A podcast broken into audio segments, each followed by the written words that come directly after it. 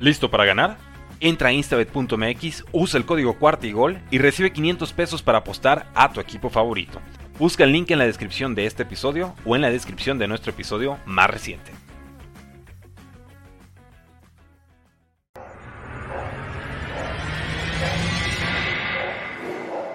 Bienvenidos a Bengals en cuarta y gol, tu podcast de Who Nation en español dedicado 100% a los Cincinnati Bengals. Hola, ¿cómo están? Juday Nation en español, amigos de Bengals en cuarta y gol, donde los Bengals no terminan y nosotros tampoco. Mi nombre es Orson G y me da muchísimo, pero muchísimo gusto darles la bienvenida a este programa en vivo de martes, como es nuestra tradición. Y sobre todo porque eh, nuestros Bengals pues siguen en ascenso ahora con un triunfo dominante ante los Atlanta Falcons y de eso estaremos hablando, eso y mucho más, pero como saben, pues no estoy solo, hoy estoy y estaré muy bien acompañado porque eh, desde el inicio del programa se conecta con nosotros desde la ciudad de Monterrey, Nuevo León, Pierre Angeli Parada, Pierre para los cuates, la jueza para los para los no tan cuates. Y eh, pues bienvenida, Pierre. Ahora estamos eh, de plácemes con unos Bengals que eh, lucieron bastante bien el pasado domingo.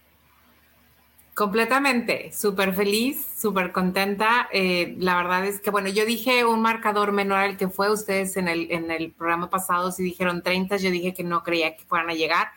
No solo llegaron, pasaron lo hicieron bien, lo hicieron muy bien. Creo que ha sido de la, mejor, el mejor equipo, bueno, más bien el mejor juego que han jugado en general.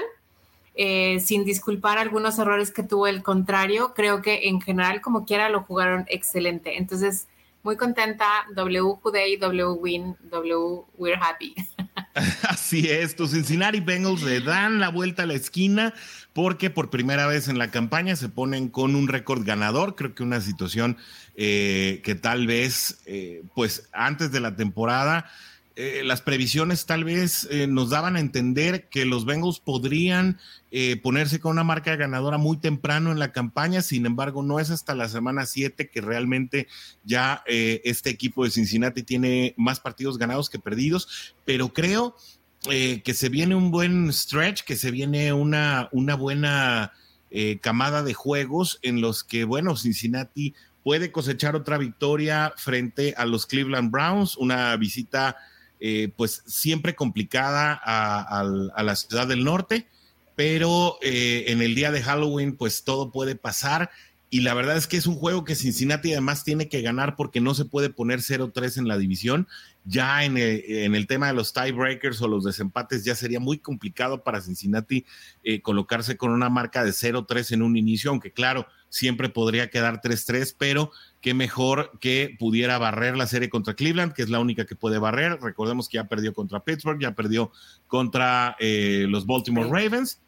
Y eh, con ello, eh, creo que se viene después del bye week, es decir, primero se juega contra Cleveland, después se juega contra Carolina, viene el bye week y, de ahí ya se viene una serie de juegos muy complicados donde Cincinnati tendrá que dar el golpe en la mesa y pues dar señales de ser el equipo que hoy por hoy está entre el lugar 3 y el lugar 5 de los Power Rankings alrededor de la liga, Pierre. Yo creo que sí, y bueno, eh, haremos un conjuro ahí para que en, en, Halloween se venga la victoria de este lado. Creo que es ganable eh, definitivamente con Browns. Deben de ganar, como tú dices, pero además del deber ser, es ganable estamos teniendo como un déjà vu de la temporada pasada donde empezaron perdiendo y como por el séptimo juego empezaron arrancando y les fue mucho mejor y bueno, llegaron hasta donde llegaron, ¿no? Entonces tenemos toda la posibilidad de, volver a alcanzar a lo mejor ese tipo de, de playoff, no estoy segura de lo demás, pero seguramente sí. Y creo que se está dejando ver esa situación con la línea ofensiva, donde ya se está hablando mejor, ya se están comunicando mejor. El, el juego pasado fue una súper demostración de que eso es lo que está sucediendo. La defensiva sigue igual, de pronto un poco cansada, pero al final de la historia sigue haciendo su papel. Entonces creo que los siguientes dos juegos son muy ganables. Sí. Uno es un deber ser, eh, pero, y bueno, después viene el bye week y de ahí, pues sí vienen juegos complicados, pero eso decíamos en algunas otras, en otros juegos, que eran juegos complicados, sin embargo se lucieron, ¿no? Creo que Joe Burrow esta vez jugó muy bien. Sí. Dio muchas yardas excelentes pases, touchdown, todo, o sea, fue una fiesta, eh, yo lo puse, es, un, es una fiesta de los touchdowns, ¿no? Entonces, este, creo que es repetible, siempre y cuando mantengan esa confianza que además se ha visto, porque no lo digo yo, es lo que dicen los que dicen que saben y además lo hemos visto nosotros, cómo ha ido estando la confianza cayendo poco a poco, a veces a cuentagotas, juego tras juego, ¿no? Hasta el juego pasado. Así es, y creo que a Cincinnati le hacía mucha falta un ingrediente que sí lo vimos en contra de Atlanta, que es hacer lo que saben hacer y no tratar de anticiparte a lo que los rivales saben que vas a hacer. Suena como un trabalenguas, pero creo que cuando Cincinnati toma la batuta del partido y se pone a, hacer sin muchos juegos de, inteligencia, sin demasiada prospectivos y sin, sin, tratar de ser más listos que sí mismos, ¿no? Em, creo que es cuando, eh, cuando comienzan a darse resultados como estos, eh, mucho más confianza en, en, Tyler Boyd, que prácticamente destrozó el terreno medio de la defensiva de Atlanta, que, bueno, hay que aceptarlo y hay que reconocerlo, con muchas lesiones, una defensiva que además de no ser brillante o, o bueno, no ser de las mejores de la liga, no traía a sus jugadores estrella. Eh, sin embargo, bueno, eh, al final Cincinnati no puede perdonar esas situaciones y obviamente se tiene que llevar estas Ws y qué mejor que lo haga de la manera en que se exhibió. Pierre, voy a aprovechar para hacer una pausita ahorita, aprovechando que Ángel nos saluda y nos dice, ¿Can I get a? Pues claro, Saludos a mi buen Ángel Rivas de la Hooday Nation en español y también a Alberto que nos dice, está bien el camarada Warrior, sí, está muy bien, está en una expedición en la Antártida, lo mandamos a encontrar el tigre blanco para poderlo traer eh, directamente a las transmisiones de la Jude Nation en español, no es cierto, no, pero él está en un, en un asunto personal, anda, anda por ahí fuera del país y en cuanto le sea posible va a regresar también a las transmisiones de la Jude Nation en español. Y eh, como vieron, tenemos solamente comentarios de YouTube porque nos avisa la plataforma StreamYard que en este momento hay una, eh, pues una desalineación con la plataforma de Facebook, por lo cual no vamos a poder estar visualizando en nuestro, en nuestro tablero de transmisión los comentarios que se hagan en Facebook. Así que los animamos a cambiarse a los que estén ahora viendo por eh, cualquiera de las redes sociales, Facebook o Twitter, que se puedan cambiar a la transmisión en YouTube, que es simultánea. Ahí solamente buscan Juday Nation en español, encuentran el canal y a través de, eh, a través de YouTube sí vamos a poder estar viendo sus comentarios. Así que, eh, bueno, esto nos enteramos apenas cinco minutos antes de entrar al programa y por eso les hacemos el anuncio en este eh, momento para que nos hagan llegar sus comentarios y obviamente demos juego a eh, la conversación de la Juday Nation en español. Y bueno, como lo dice nuestro título y como lo manejamos ahora en la, en la presentación, Pierre, pues estos Bengals dominantes que no habíamos visto todavía en el inicio de la campaña, porque si bien a los, a los Santos de Nueva Orleans también le anotaron 30 eh, puntos, la verdad es que no habíamos visto una exhibición en donde la ofensiva luciera tanto y de tal manera y que la defensiva eh, pues volviera a, sellar una segunda mitad que en esta ocasión eh, pues no permitió puntos en la segunda mitad, una situación histórica que no pasaba hace décadas en la NFL, ¿eh? y eso hay que apuntarlo también. Eh, el coach que se conecta en un ratito más trae el dato, eh, pero son más de dos décadas en las que una defensiva no blanqueaba al equipo rival en una segunda mitad. Entonces, pues creo que estos Cincinnati Bengals haciendo lo que les toca y ojalá sea la tesitura de lo que viene más adelante, ¿no? Yo creo que sí, y voy a aprovechar ahorita que dijiste que no estamos en Facebook para que los que están en Facebook se cambien al canal de YouTube y se inscriban. bueno, sí, bueno, los comentarios no, pero se suscriban a nuestro, al canal de Juday en YouTube y así van a tener también para ver todas las cosas que han hecho en Juday Nation, ¿no? Entonces suscríbanse aquí en YouTube. Sí, por favor, denle a la campanita, denle like a este video, eso nos ayuda mucho en todas las plataformas. Y mira, ya la gente ya está por acá porque también nos dice Mac, Huday por este medio, por supuesto que sí. Mac, oh. primo de McPherson. Y el Faro nos dice saludos a todos. Regresó el campeón de la americana. Eso no hay que olvidar, ¿eh? y eso les dijo Taylor a los chicos en el vestidor. Ustedes son los campeones defensores de la conferencia americana y eso sigue siendo verdad. Así es, yo creo que es, es, una de las cosas lindas de este juego que pasó. Como tú dijiste, se vio una ofensiva, se vio una defensiva, hubo eh, esos momentos que no veíamos a lo mejor desde la temporada pasada en, en, esa cuestión como equipo en general, no solamente la defensiva tiene que hacer su trabajo. En esta vez, yo creo que en muchos juegos, no, no nada más en esta temporada, sino incluso en la pasada, la línea ofensiva le dio al equipo lo que estamos buscando desde la temporada anterior, ¿no? Esa padrísima ofensiva. Lo que a mí me encantó es que, y que creo que destanteó un poco a Falcons y que yo creo que va a ser una cosa positiva para los siguientes juegos, es que no solamente fue Chase, no solamente fue Boyd, no solamente fue Mixon y obviamente no fue Hurst, pero fue una, una amalgama de todos, ¿no? Entonces fue con este, me lo van a bloquear, me voy con este y con este y con O sea, ya entendieron que hay un juego adicional que no solamente es la, dupla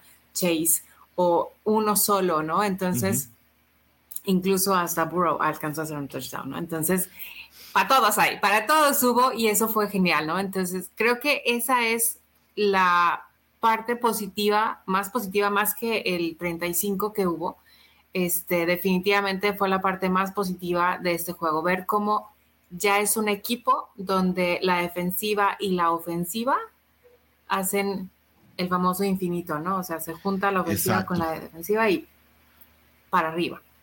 Y lo, y lo que decía eh, eh, antes de la temporada Joe Burrow, ¿no? El famoso Pick Your Poison.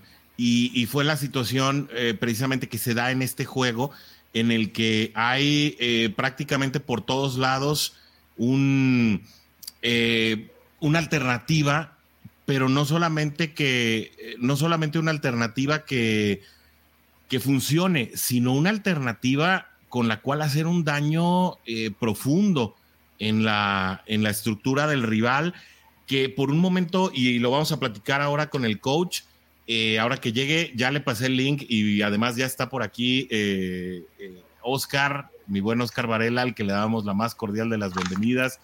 Em, y ya está también el buen coach Sigfrido Muñoz, ya hay casa llena, estamos completos hablando de los Cincinnati Bengals.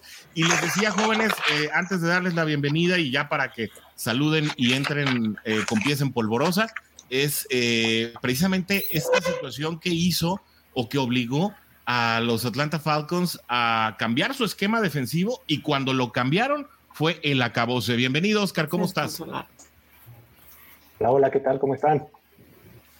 Hola. Todo bien, encantados de ver a Oscar Bicentenario, coach. Welcome. ¿Cómo están? Perdón, no podía conectar, pero aquí andamos. No, al, contrario, una disculpa porque no, te actualicé el link y, nada más se lo había pasado a Pierre y a Oscar, pero bueno, lo bueno es que aquí estamos en, profunda comunicación y este, si no es por un lado es por el otro y aquí estamos ya para hablar de estos Bengals que vencieron por 35 a 17 a los Falcons con estas estadísticas increíbles. Eh, Pierre, la verdad es que Joe Burrow 34 de 42, 481 yardas parece que desbloqueó el modo rookie en el Madden de la vida real. sí, completamente. La verdad es que creo que para muchos fue una sorpresa. Eh, coach nos dejará, nos dirá si sí o si no, pero yo creo que para muchos en la liga fue una sorpresa ver este número en particular de yardas de Burrow, porque la mayoría no se lo esperaban, sobre todo por el trabajo que ha venido haciendo en las últimas, en los últimos juegos. Y el haber llegado a 481, bueno, pues lo pone en una postura bastante favorable en los números para Bengals. ¿no? Eh, Oscar, Jamar Chase, 130 yardas en 8 recepciones, eh, que ya de por sí es un promedio increíble, y dos touchdowns que lo vuelven a poner en el, ya en el ritmo de superar los resultados de la temporada pasada. Ojo ahí. Sí, sí, sí, e-, excelente juego, no, no solo de Chase, ¿no? Creo que el, el trío de receptores se comportó muy bien en este partido. Eh, ya Jamar Chase llega, por ejemplo, a, 2.000 yardas. ya me parece que lo hace, según la estadística, antes que su compañero Jefferson, ¿no? En la universidad.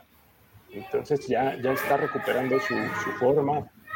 Es cierto, contra una defensiva muy mermada, ¿no? Por las lesiones, pero pues de eso se trata. Hay que, hay que saber aprovechar esa parte de debilidades o puntos que te puede dar el rival. Así es. Coach, eh, Joe Mixon no llegó a 5.145 yardas, fueron solo 51. Fueron solo 51, eh, 17 acarreos, un promedio de, de 3 yardas, pero también consiguió su touchdown. Eh, la línea ofensiva operando un poco mejor en este sentido también en favor del corredor, ¿no? En general, la línea ofensiva ha venido jugando mucho mejor. Las últimas eh, tres semanas el trabajo ha sido, el trabajo de comunicación ha sido sobresaliente. No se, no se ha necesitado que Mixon sea el caballito de batalla. Entonces, eh, aunque a mucha gente le parezca extraño que el equipo esté corriendo tan poco, el ataque está siendo efectivo, ¿no? Totalmente. Eso nos lleva precisamente a que el, cuando Tyler Boyd se involucra, y en este caso, pues bastante involucrado, 155 yardas, con una defensiva coach que nos lo confirmarás al rato en video, no regaló la línea media como se la habían regalado en Cover 2 a Bengal a Bengals en, partidos anteriores. Eh, se jugó mucha, mucha cobertura de, hombre a hombre, que creo que ese fue el pecado de, Atlanta que le terminó costando muy duro, pero al final veíamos formaciones con tres backers clavados. Eh, por muchos momentos en el man era solamente un, un one high. Eh, es decir, no era el juego ideal para que Tyler Boyd rompiera una defensiva, sin embargo, se logró por distintas situaciones, ya lo veremos. Y pues creo que en el lado defensivo se reafirma la, fortaleza de Cincinnati, aún con un DJ Reader ausente, aún con Logan Wilson ausente, pues entre Jermaine Pratt y, y, Akin Davis Gaither, creo que eh, Davis Gaither, uno de los jugadores de rotación más sólidos de la defensiva de Cincinnati, se llevan ocho tacleadas entre los dos y seis asistencias entre los dos. Una muy buena actuación también a nivel defensivo, ¿no?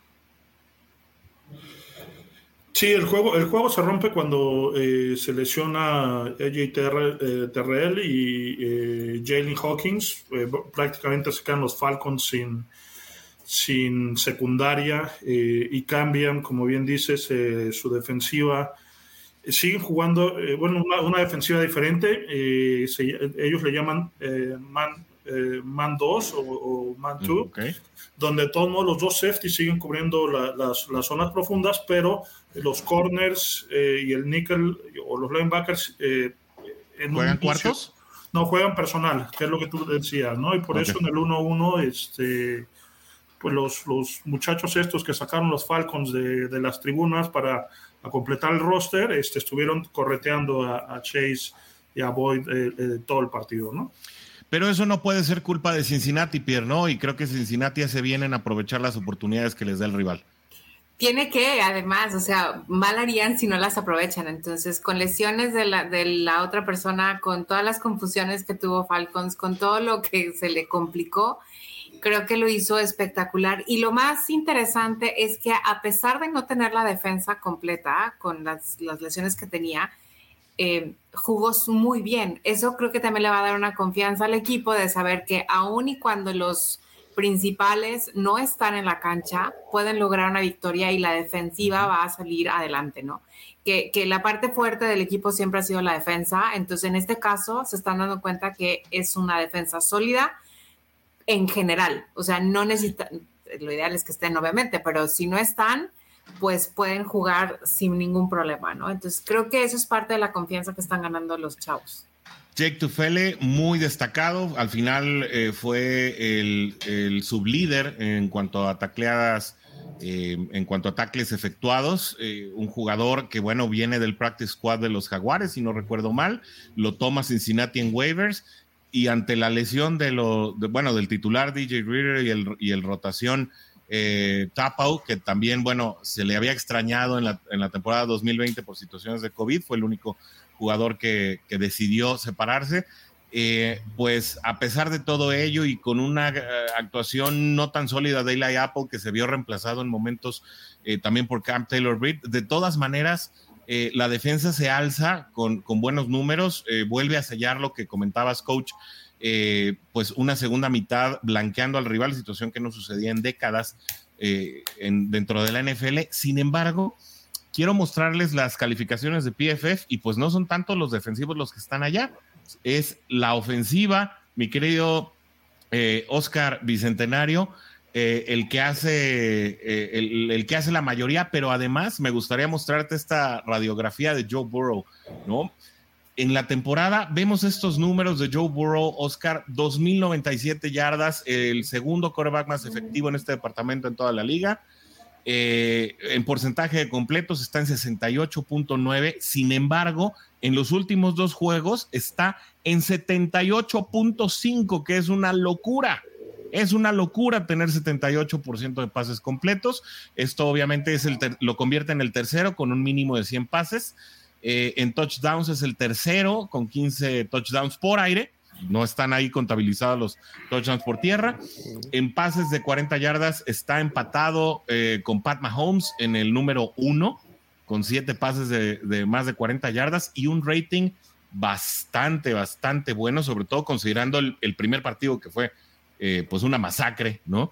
102.6 de rating, el cuarto lugar también para, para quarterbacks con menos de 100 pases. Joe Burrow está haciendo historia, ¿no? Sí, sí, sí, está, está volviendo a alcanzar puntos o, desempeños que llegó a tener la temporada pasada, ¿no? En, lugares muy puntuales, en, juegos muy puntuales.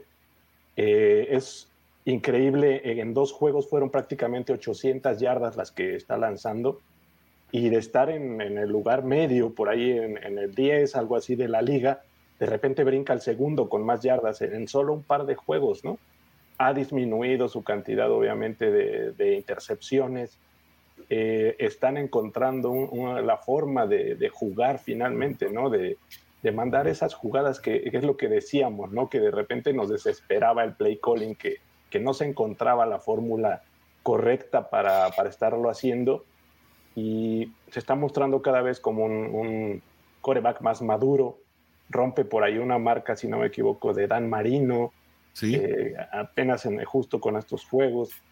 Eh, regresando, por ejemplo, al lado de la defensiva, la estadística que leí apenas por ahí es que en los últimos 14 partidos solo se han dado 22 puntos a los rivales, en lo que es el tercer cuarto, por ejemplo, específicamente. Sí, es en, el tercer cuarto. Sí, de los, estadísticas contundentes, ¿no? Sí, sí, sí. Por aquí lo tengo, a ver si no lo borré. Em, aquí están. Mira, último, vamos a agregar el número 15, que es el de Atlanta, ¿no? Ajá. Puntos admitidos en el tercer cuarto de los últimos 15 juegos. Ajá. Escuchen todos, Juday Nation. 0, 0, 0, 3, 7, 0, 0, 0, 0, 0, 3, 3, 3, 3 y 0. Así, así de contundente, ¿no? Y de, dura es la estadística finalmente, ¿no? Y es, así son las estadísticas, son frías, pero te hablan contundentes finalmente. Y sí sigue habiendo jugadas de repente en donde va a pasar, eh, digo, esta vez cuando quemaron a Ila y Apple, finalmente es, es, cosas que pasan de repente, ¿no? Y fue ese, ese momentito en el segundo cuarto donde en pocos minutos te anotan 17 puntos. Pero pues es un lapsus que cualquiera lo puede tener, ¿no? Y el equipo reaccionó y siguió jugando bien y pues no pasó nada, ¿no? De repente... Pues, afortunadamente. sí, afortunadamente. Porque ya sabemos cómo nos pasa de repente con nuestros Bengals, ¿no? Que hay esas vueltas eh, tan vertiginosas. Y empecé a leer también por ahí comentarios de, de la afición donde inmediatamente pasó esto y comienza el hate de repente. Sobre Apple, ¿no?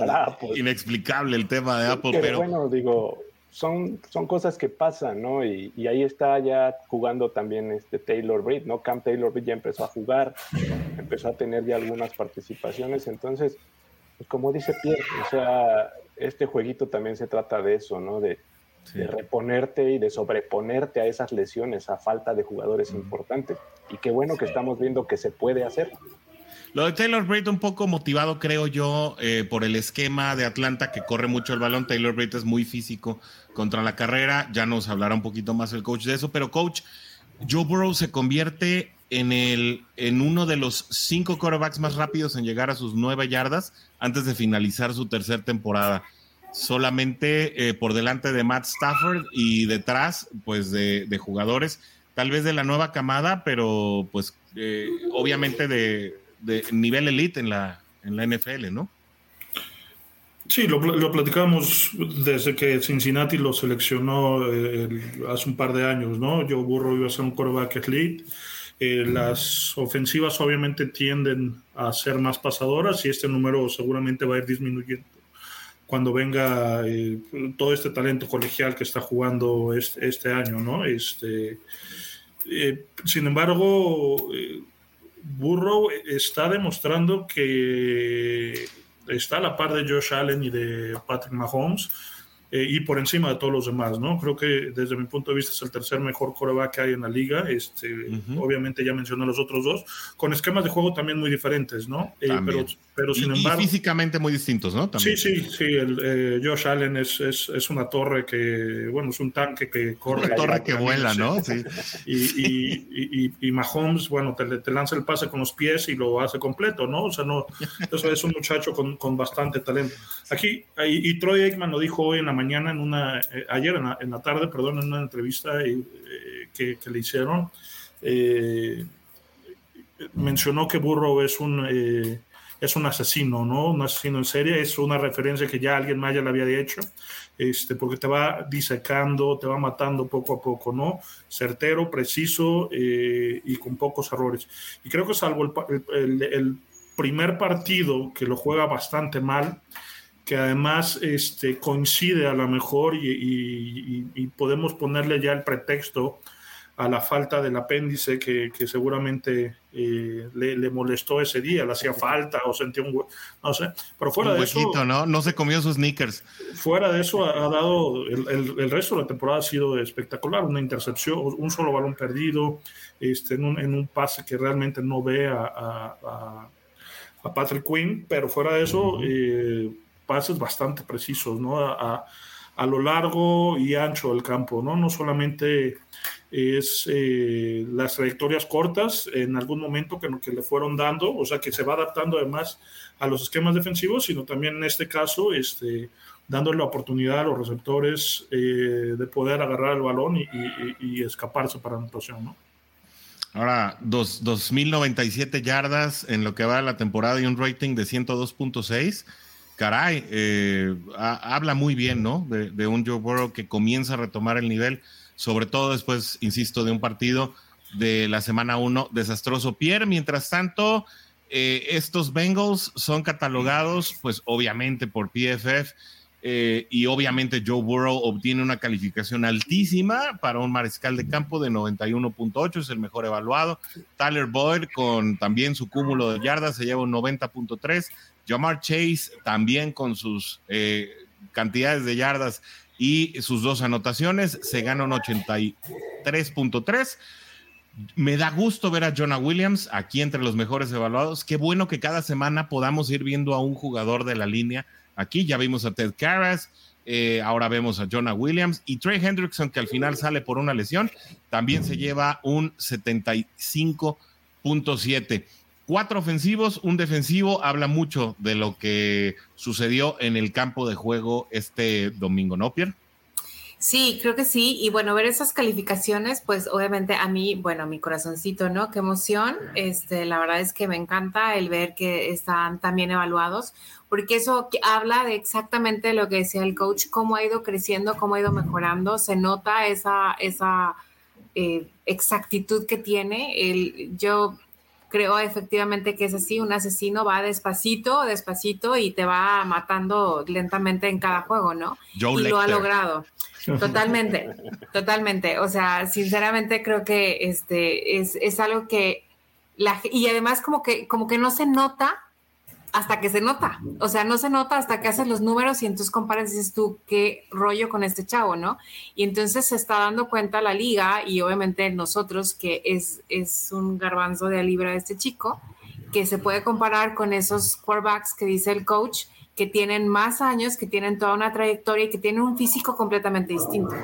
Entonces, pues es, es, un encanto que estén en, esa, en ese nivel y que hayan llegado en tan poco tiempo, porque a pesar de que mucha gente dice, no, pues es que es el, la séptima semana y no sé qué, sí, pero realmente tener un apéndice, haberte hecho una apendicectomía, sí es algo complicado, luego se le complicó, entonces, pues sí, la verdad es que está haciendo un trabajo brutal con toda la rajada que le pusieron, ¿no? Entonces, encantada de que sea mi quarterback. No es my love, pero encantada. llegó a tener, la verdad. Llegó a tener en el partido 17 pases completos de manera consecutiva, ¿no? Exacto. exacto. Y, como dice Pierre, ¿no? De repente estás viendo el partido y un pase de 5, otro de 7, otro de 10 y, pasa, anota y, para la defensa y el siguiente drive es otra anotación y cuando te das cuenta ya es 21 21-0 y esto, este, o sea, no te das cuenta cuando falló una, una, una jugada, ¿no? Y lo ves tranquilo, eh, con una total autoridad en, en, el huddle y, y, en, eh, parándose en la bolsa de protección, que era algo que en un principio, eh, si recuerdas, mencionábamos, ¿no? Este, de repente sentía o empezó a sentir la, la una bolsa de protección que colapsaba de, manera imaginaria, ¿no? Entonces, creo que, que pues, la confianza que él tiene hacia su cuerpo en estos momentos es absoluta y por eso se atreve a lanzar estos pases tan precisos, ¿no? Sí. Y, sí, sí, sí. Y por eso yo les traigo Power Rankings. Eh, me voy a callar un momento porque son los que escogí yo y se los dejo todos a ustedes. ¿Están, están de acuerdo o están en desacuerdo? A ver, los veo que los están meditando, pero también que nos diga la Juday Nation sí eh, están de acuerdo con estos Power Rankings. en lo que los ven y los meditan y me refutan, voy a aprovechar para poner los comentarios de Carlos Enrique. Ah, Carlos Aquino, mi buen Carlos Aquino. Saludos cordiales desde Chihuahua. Ahora sí marcó la pauta a los Bengals y espero estén muy bien. Los jugadores lesionados por ahí, se esconde el coach detrás de los comentarios. Perdóname, coach. No, no, eh, Dice Luis Moya, Jude, excelente programa. Un abrazo, Josh Shiesty. Gracias y gracias por estar aquí, mi buen Luis. Y eh, Carlos aquí nos dice, pero Joe Burrow le, van, le gana a Cleveland. Si hace falta, es el único equipo que todavía no ha vencido. Y mi buen Carlos, que siempre, digo Alberto, perdón, que siempre está aquí en la plataforma de YouTube, dice, vi videos en YouTube destacando la complejidad de los pases y las recepciones, es cierto, y ahorita, aunque no traemos realmente mucho de eso en, para el tablero del coach, eh, sí traemos, o bueno, tengo por ahí el, el back shoulder que hizo Jamar Chase, a ver si, lo, si, si, tenemos chance de sacarlo, pero traemos jugadas que el coach escogió para su tablero eh, de mayor relevancia. Ustedes díganme, ¿qué cambiarían? ¿Qué pondrían? ¿Quién sale? ¿Quién entra?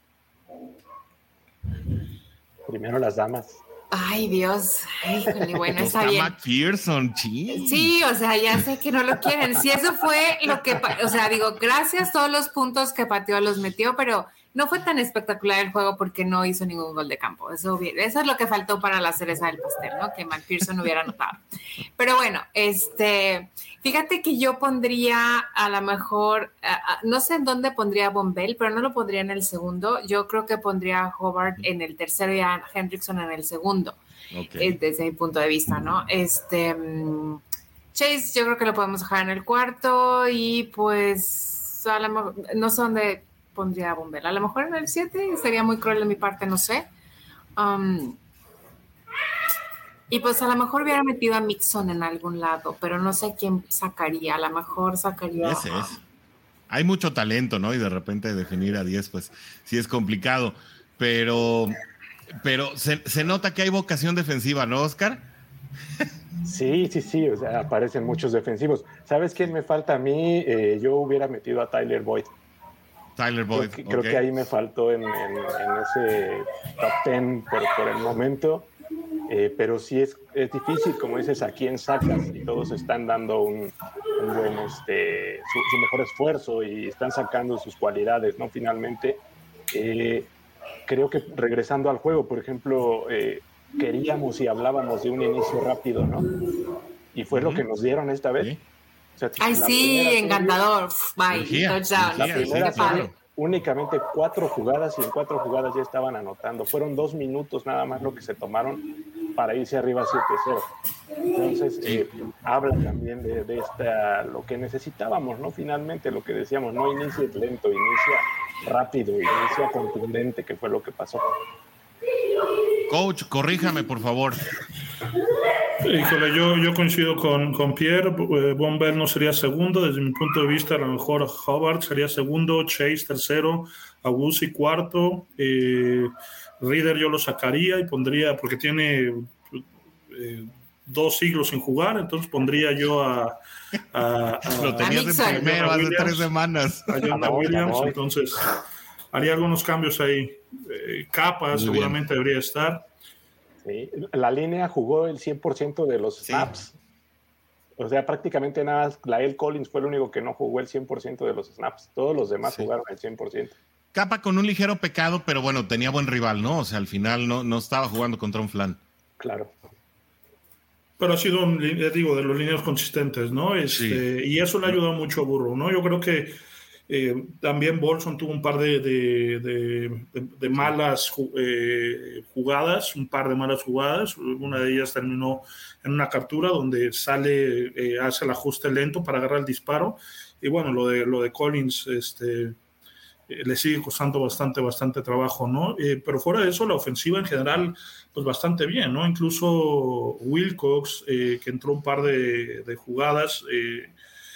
Eh, como receptor, digo, básicamente lo meten como bloqueador, también, también lo hace bastante bien y en general la ofensiva eh, marchó bien, ¿no? Creo que fueron por ahí al final del juego a despertar a, a Hobart porque no había pateado, ¿no? En todo el día y bueno, pues ahí... A Hubert, a Kevin Hubert. A Kevin Hubert. Sí, a Hubert, sí, a Hubert.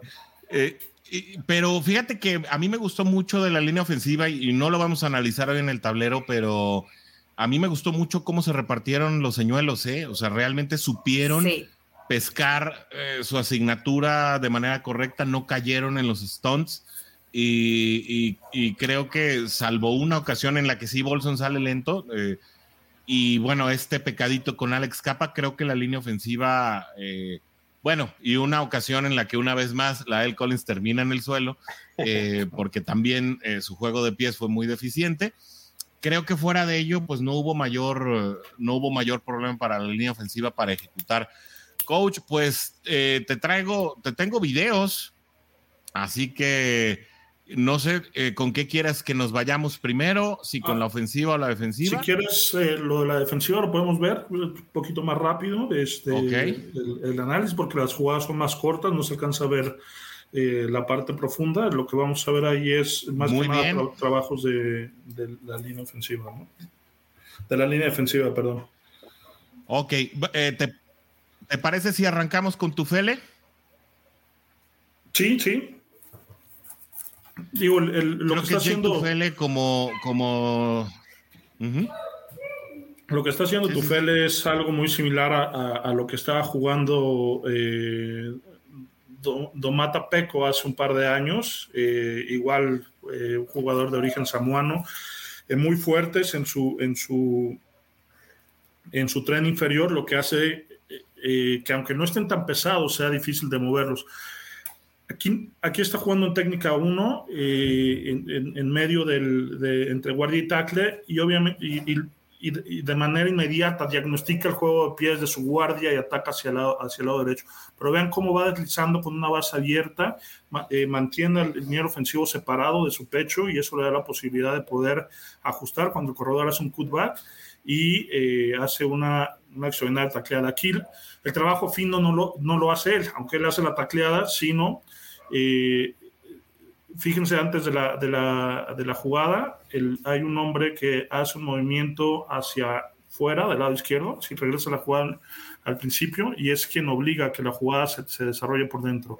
Ahí es eh, David Getters, aquí ya se pone como linebacker externo, inicia la jugada antes del snap en la parte de adentro, y él es el que hace eh, con, con, eh, que el que contiene eh, por fuera y hace que el corredor ahí tenga que cortarse, ¿no? Ahí, ahí bien, obliga, eh, sí.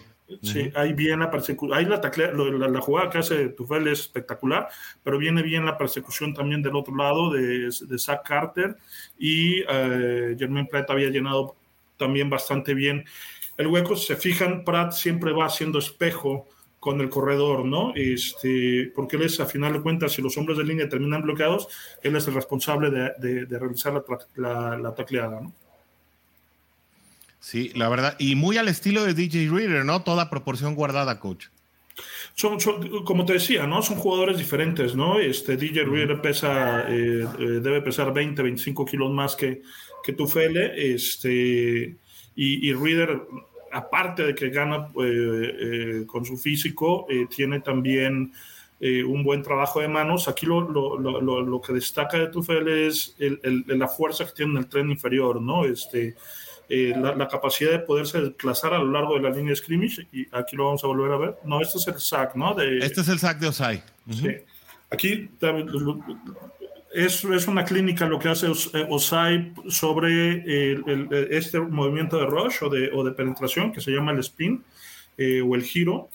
Hace perfecto el, tratar de, de, muestra cómo va a, atacar hacia adentro, hace que eh, Jake Matthews, en este caso, que es además un muy buen liniero ofensivo, este, eh, meta o comprometa los hombros y hace, hace un spin-off perfecto, ¿no? O sea, de, de, de, video de, de que, que, los muchachos que juegan esta de clínica, ¿no? Lo, deben de ser exacto.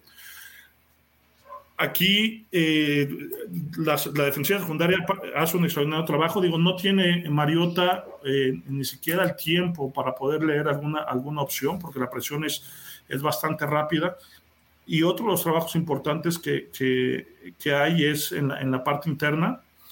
El, el disparo de Pratt hace, eh, hace que el corredor, eh, aunque ataca la línea de scrimmage, termina reculando eh, hacia el mismo coreback, lo que hace que la bolsa se comprometa, ¿no? Ahí eh, lo trata de tomar, sin embargo, pues obviamente hay una diferencia de fuerza ahí de los jugadores que hace que ahí tenga que bajar eh, Mariota el, balón y es cuando y, pierda la visibilidad eh, que hay en la parte superior del campo y, y, y venga la captura. Aquí si te, si te regresas tantito, eh, no se marcó, pero el hombre que cruza de Cincinnati ahí pierde un poquito. Aquí vas a ver, aquí, del lado izquierdo. Es BJ Hill, ¿no? Ajá, hay un ah, pequeño. Ah, sí, del lado izquierdo, ahí hay un holding que no marcaron, afortunadamente, pero bueno, este, digo, es parte, es una jugada futbolera, este, difícil contener a los, a, los, jugadores tanto tiempo, este, ahí está el holding, ahí se ve clarísimo, este, le iba quitando, eh, no sé si la cartera o... traía la foto de su novia. Algo. Sí. Y, y, por fin la, la primera captura ya de, de Osai. ¿no? Sí, ya en juego oficial. Un video por ahí también de BJ Hill, ¿no? Que le dice, bienvenido por fin ahora sí a la liga, ¿no? Ya esta captura ya cuenta, le dice. Creo que habían platicado en la semana de que no podía seguir viviendo de las 10 capturas que le hizo a, Tom Brady en pretemporada. En, pretemporada. Entonces, este, coach, háblame un poquito del perímetro. Me gusta mucho lo que hace Cincinnati a, a nivel, eh, sobre todo los profundos ¿no? Porque al final la cobertura, aunque no se nota por el sac, está hombre a hombre. Y, y no es muy común con esta salida de presión de cuatro. Aquí están presionando cinco, ¿no? Viene un blitz del, del, del, corner y eso hace que Cincinnati termine eh, man eh, o personal eh, en, en, la parte de atrás con los, con los cuatro hombres que están abajo y atrás queda Bates eh, en un single high o en, o en una eh, cubriendo el, el, la zona media del campo. Eh, por eso es difícil, ¿no? Y, y, a final de cuentas viene este jalón hacia el receptor. Es difícil porque es, es hombre a hombre, ¿no? Entonces, la defensiva necesita presionar rápido, esa es parte de, de, de, de la eso es lo que tienes que lograr cuando tú mandas un blitz, ¿no? Y, y aquí eh, vienen dos, eh, sí, vienen cuatro, cinco, con el linebacker que hace que, lo, que, la, que la línea eh, tome dentro. Y al final el tackle derecho alcanza a, a, a, deslizar para tomar el disparo, pero repito, ¿no? el trabajo que se hace en la parte interna es lo que hace que Mariota deje de, de ver eh, la zona del, sí. del, perímetro, baja la cabeza este, para buscar escaparse a la bolsa de protección y la captura que hace Osai es una clínica a, a, a ¿no? Así es. Eh, tenemos la jugada donde queman a Apple, esa no es una, es una, no es una virtud. Ahí hay que, hay que ver cuál fue el error de diagnóstico. Eh, desde, desde donde yo lo vi, eh, mientras lo, lo, ponemos aquí en pantalla, es precisamente que creo que Eli Apple cree que se están jugando cuartos y realmente él no tenía quien lo apoyara ahí atrás. Y bueno, pues termina en lo que ya sabemos, ¿no? un touchdown clarísimo de los, de los Falcons, cuando pues era evidente que, que, la cobertura era hombre a hombre y él pues al, al mal diagnosticar el la planeación de la jugada, permite al, al, receptor que lo alcance, que lo rebase y pues en la vida lo vuelve a ver, ¿no? Fíjate que, que en este caso la anotación o, o el pase, o sea, la jugada no era para él, ¿no? Este, él, es una, él es un señuelo porque el receptor interno del lado superior de la pantalla, que ahorita está entre la rayarda 30 y 35, es el que hace un, pequeño poste. Lo que está haciendo el, receptor, que es el que anota, es limpiar esa zona. Si se, se dan cuenta, cuando hace eh, el, corte, la zona entre la 40 y la 30 va que, debería de quedar libre y es donde eh, ahí debería venir el pase. Desde, lo que se puede apreciar, lo que juega Cincinnati es un cover 6, que son eh, cuartos en la parte superior y cover 2 en la parte inferior. Entonces, al, jugar, al, jugar cuartos en la parte superior, él y Apple debe seguir con la trayectoria hasta el final. Pero diagnostica mal, ¿no? O sea, sí, porque él, él, presentía que Bombell iba a estar atrás de él. Sí, pero Bombell al leer la, la, la, trayectoria eh, que viene hacia afuera hace el ajuste. Vamos a ir eh, al inicio para ver dónde está Bombell, ¿no? Piensa en el segundo receptor como es una trayectoria hacia afuera y empieza a limpiar. Ahí Bombell ya, ya viene diagnosticando la jugada y va hacia afuera. Aquí la jugada se rompe porque eh, William, eh, Flowers, que es el que está en la yarda 33 más o menos, eh, tiene, la asignación, tiene, la asignación, de cubrir al, corredor que sale de su lado. Sin embargo, eh, profundiza un poco más y es cuando la, la, jugada se la, rompe Mariota porque no tiene su primera opción y le lanza a, a lanza esta trayectoria que es, como repito, una trayectoria de limpieza, ¿no? Entonces, eh, es, el corredor sale a hacer también otro gancho, ¿no? Todos salen a hacer ese, ese gancho hacia el mismo lado y limpian, como dices, la zona, ¿no?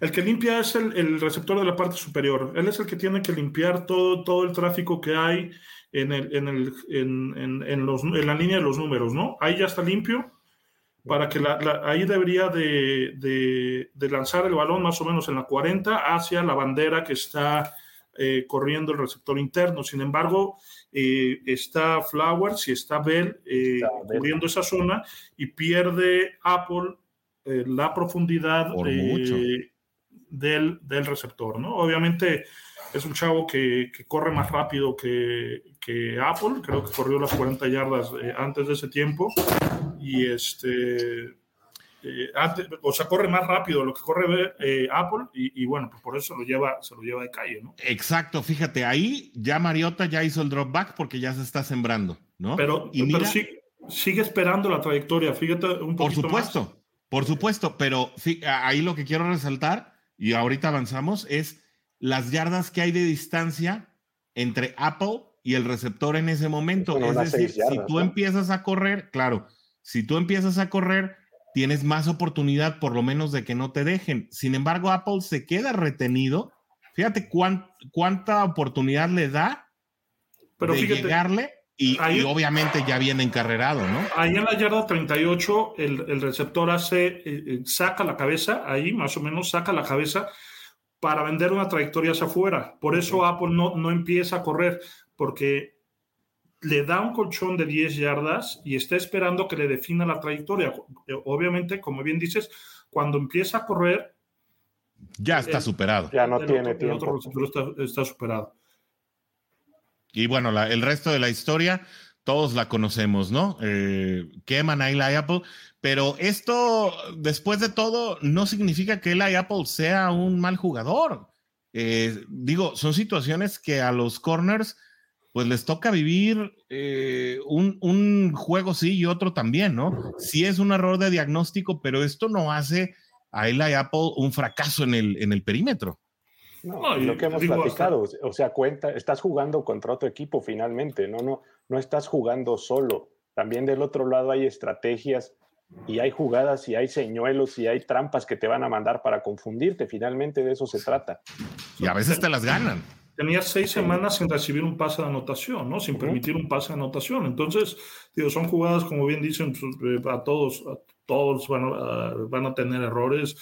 Eh, la semana uno fue, fue este, la semana dos fue Collins, y entonces, eh, no es cierto, la semana uno no fue Burrow, fue McPherson, eh, por él perdimos el partido.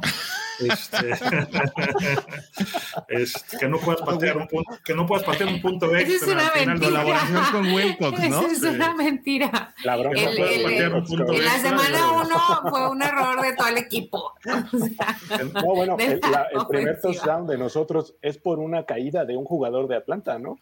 Y tampoco quiere decir que sea el peor del, de la Exacto. liga, ¿no? O sea, se Claro, tropieza y se va. Oye, está rápido, coach. Esta, qué esta. jugador, qué jugador. Sí. Esta no, esta no estaba en el guion, pero oiga, Fíjate que usted.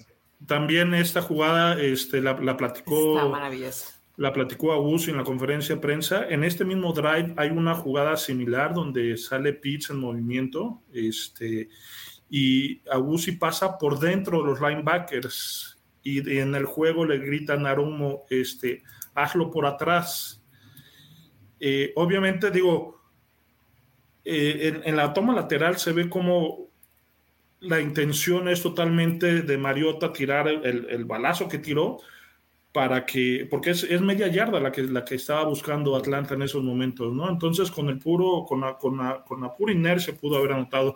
Abuso hace una extraordinaria tacleada, pero qué interesante que eh, estos puntos finos de cocheo este, te permitan tener jugadas como estas, ¿no? Finas, precisas, eh, desde mi punto de vista es atrás, bueno, eh, Abusi es top 5 de la liga en, en, en lo que son eh, esquineros, ¿no? Es una jugada espectacular de, de, de, de, gran técnica de, tacleo, pero además este, este, este punto fino, ¿no? Donde a Narumo le grita, este... Hazlo por atrás. Hazlo por atrás de los linebackers, porque si lo hace por enfrente de los linebackers, este...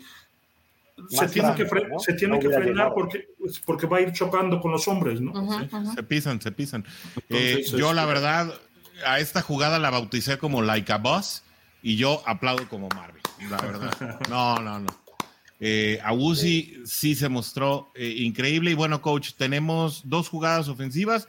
Eh, las vamos a analizar rápidamente para, para que la Jude Nation también se pueda ir a cenar temprano, pero creo que son dos jugadores, dos jugadas, perdón, eh, en las que Cincinnati sí supera en inteligencia al rival haciendo cosas sencillas, cosas que sí sabe hacer.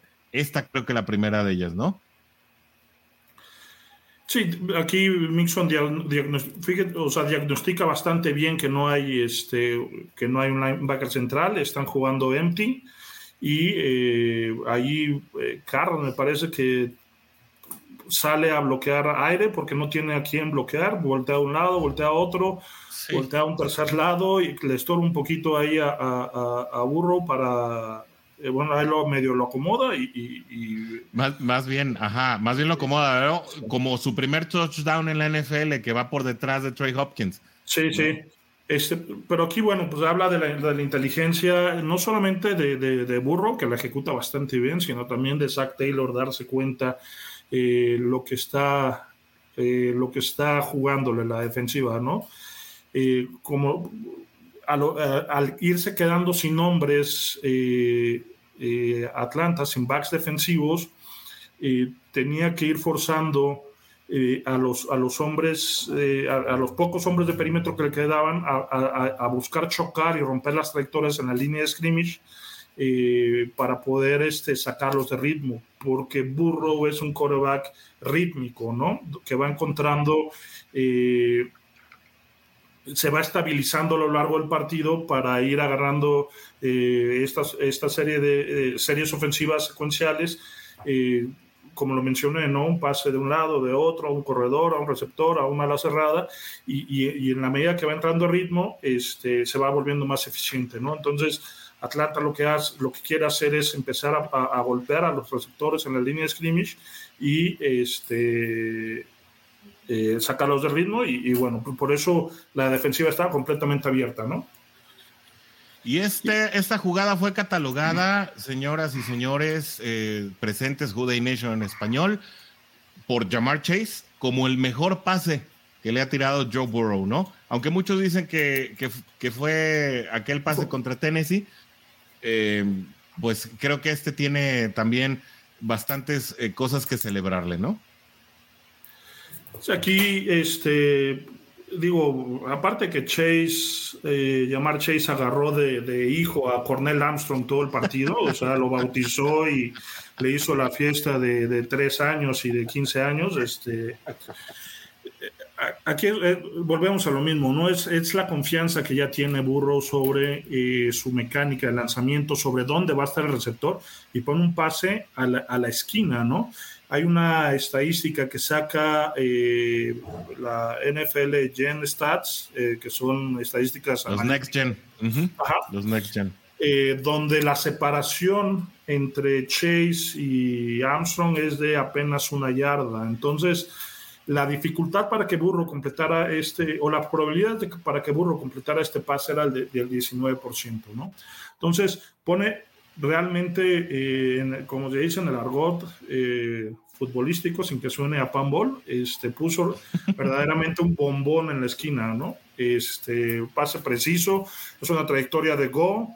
Eh, aquí ya Atlanta estaba jugando man, man two, el, el, segundo, el segundo safety realmente no sé qué estaba esperando, pero tarda años en reaccionar y subir a la, trayectoria. Él debió de haber roto este, la, jugada, llega tarde, pero además el pase... Sobre todo porque no había otra trayectoria que lo requiriera él, ¿no? Sí, porque... Eh, Por eso me paré ahí. Exacto, ¿no? Aquí, eh, aquí digo, el, segundo receptor de Cincinnati creo que es, es Horst o, o es Taylor. Es Higgins, ¿no? ¿A ¿O a, qué te refieres como Sí, sí, al, que está en, la, en, el hash, en el hash como la 25, ahí. Es Higgins, ¿no? En la parte de abajo. es Hurst, creo. ¿no? Ah, sí, es Hayden Hurst. Acá adentro sí. Entonces, este, esta trayectoria la vimos muchísimo, muchísimo el año pasado. Es, es, una, eh, es una jugada que se llama 989, eh, en, en, diferentes lados, como lo quieran llamar. 9 es lo que hacen los dos receptores externos. 9 normalmente eso es una trayectoria recta o go.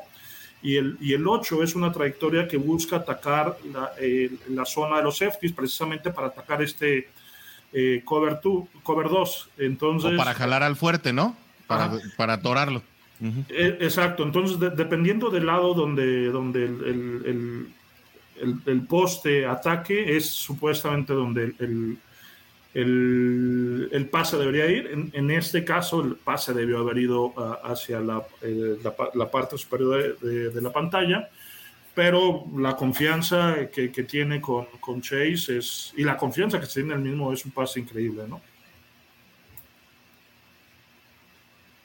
Y la bolsa creo que también muy, muy adecuada, ¿no? Sin ser increíble o sin ser... Eh, eh, le da por lo menos el tiempo exacto, ¿no? Para, para lograr su dropback, eh, su siembra y que pase con el pie de adelante, ¿no? Es que fíjate cómo, cómo o sea, el, el, el balón se lo, eh, Burro se deshace el balón antes de los dos segundos. El, el balón cae en la, en, la, en la yarda 1, pero el pase sale cuando Chase está en la yarda 25. Ahí es cuando sale el balón. Y entonces el balón viaja 25 yardas este, o sea, lo tira 25 yardas adelante, ¿no? O sea, esperando que Chase eh, llegue a ese punto, ¿no? A esa esquina. No, no, no es una trayectoria que está completa, es una trayectoria en desarrollo finalmente, ¿no? Exacto, y el balón tiene el balón y el receptor tienen que llegar a ese punto en el momento preciso, si no es un pase incompleto, es un pase. Y es una ventana muy justita también, ¿no? Porque ya viene cerrando la ayuda del, profundo también. sí, y, lo puso en la esquina, en la yarda uno, ¿no? Entonces es un pase espectacular, ¿no? e, ese nivel quirúrgico em, en esa cantidad de tiempo, a esa distancia, pues yo creo que pocos mariscales en la liga te lo pueden hacer, ¿no? Y más si no tienes apéndice, ¿no? sí, absolutamente, absolutamente. Pues muy bien, eh, por hoy ese es el tablero del coach. Le damos muchas gracias al coach que nos comparta eh, de, su sabiduría, porque yo confirmo, a veces buscando las jugadas, sí, así la encontré como 989, esta última jugada, así fue como, así, así fue como la bajé. Y bueno, pues eh, obviamente estos eh, videos siempre nos ayudan a entender un poquito mejor el fútbol americano eh, y dejar de ser como aficionados de sillón, involucrarnos un poquito más y, adentrarnos en lo que hace nuestro equipo y ver qué es lo que, lo que nos gusta y por qué funcionan, ¿no? Por qué funcionan las cosas o cuándo pues nuestro equipo se mete en problemas. León Gustavo Hudson, mira desde Facebook, hoy sí, bueno, el primer comentario de Facebook que recibimos, Qué bueno que pudo pasar por lo menos este comentario. Les recordamos que hoy los comentarios en Facebook nos avisa StreamYard que van a tener problemas para pasar. Qué bueno que lo encontramos aquí. Dice León, pienso que la ofensiva tiene individuales y la defensiva es trabajo en equipo, conjunción, y por eso es que individualmente está mejor valorada la ofensiva y en lo personal eh, prefiero lo segundo. El conjunto, bueno, eh, las individualidades marcan la diferencia tienes un punto a favor, León, pero creo que también hay mucho juego colectivo a nivel ofensivo, sobre todo la línea ofensiva. Creo que a nivel colectivo lo está haciendo cada vez mejor, a pesar de que la El Collins sigue dándonos algunas, algunos pecadillos. Carlos Aquino nos dice también, ahora Apple no es malo, podemos tener estrellas en cada posición o no podemos tener estrellas en cada posición, cumple su rol y sobre todo, eh, coach, pues por lo que cobra, ¿no? Claro. No es un jugador caro. Claro, eh, a final de cuentas, eh, conoce el sistema, ha estado trabajando con Nanarumo de, este, de tiempo atrás, le tiene toda la confianza y, lo, que, lo que es extraño es eh, que Taylor Reed sí esté teniendo los snaps que, que Dax Hill no está teniendo, ¿no? Entonces. Pero, mucho por el juego terrestre de Atlanta, ¿no? Creo que no creo que, Taylor Reid vaya a seguir jugando más snaps que Apple en, siguientes juegos. Tal vez contra Cleveland sí, pero no más. Habrá, que ver. Digo, yo creo que.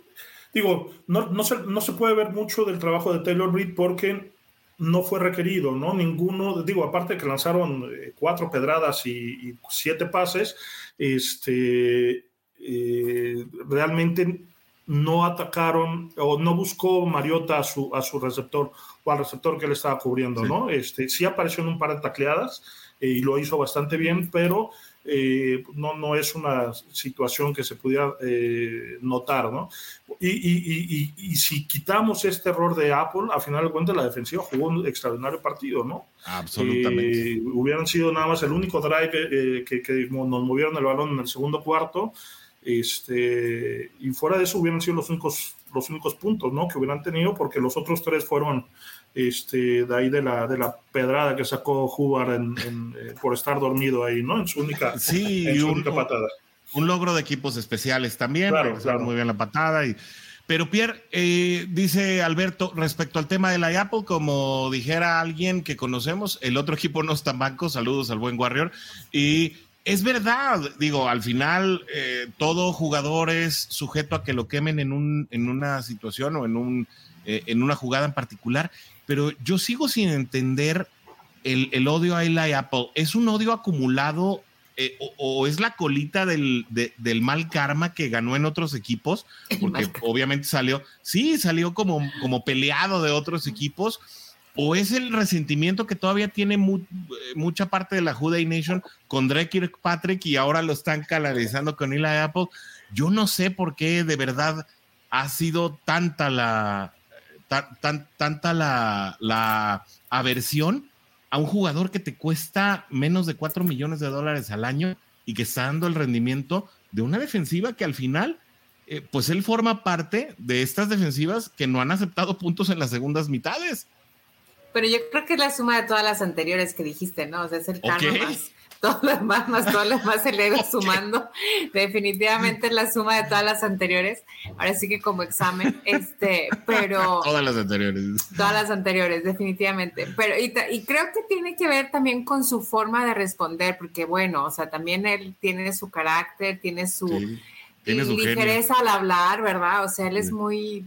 Eh, no sé qué palabra utilizar. Entonces es muy suelto en decir las cosas y no le importa, ¿no? Entonces creo que es una Dicen que Chido está trabajando mucho con, eh, con él en eso, ¿eh? Porque Chido es muy reservado, es muy intelectual y dicen que Chido está como tratando de controlar. Vamos a contenerte, sí, o sea, deja de, escupir, ¿no? Porque además es como que no, como que no tiene ahí una, tiene, no tiene barrera entre lo que piensa y lo que dice.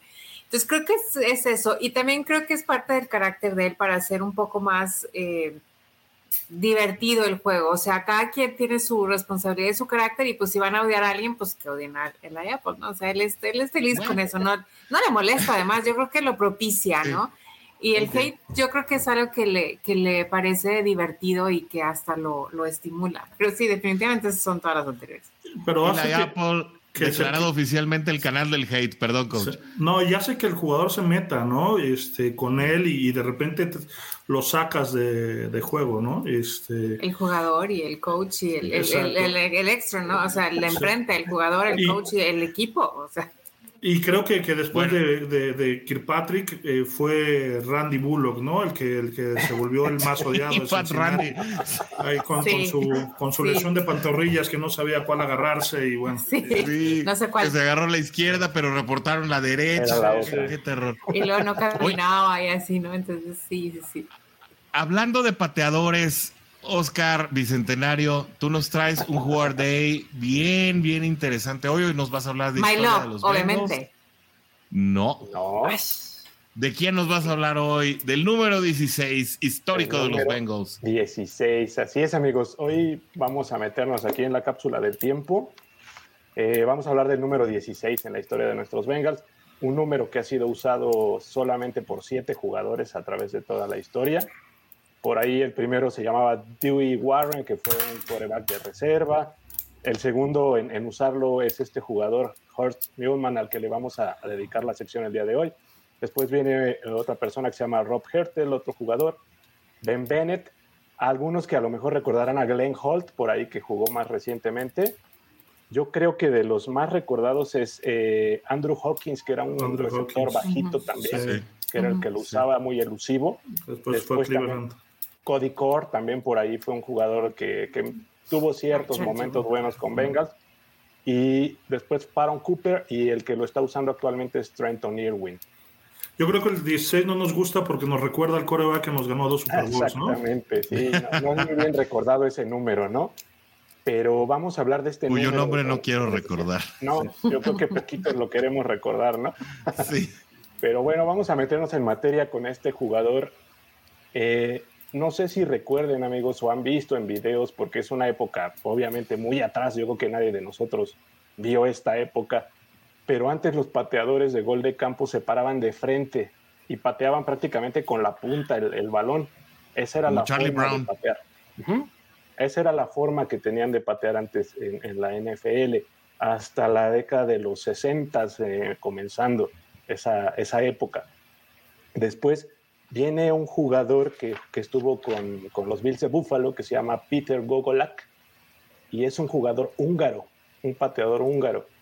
Eh, él pateaba estilo fútbol soccer, eh, llega de migrante eh, huyendo de una revolución en Hungría y en Austria y empieza a revolucionar esta parte de cómo se paran los pateadores y cómo le pegan actualmente a la, a la pelota.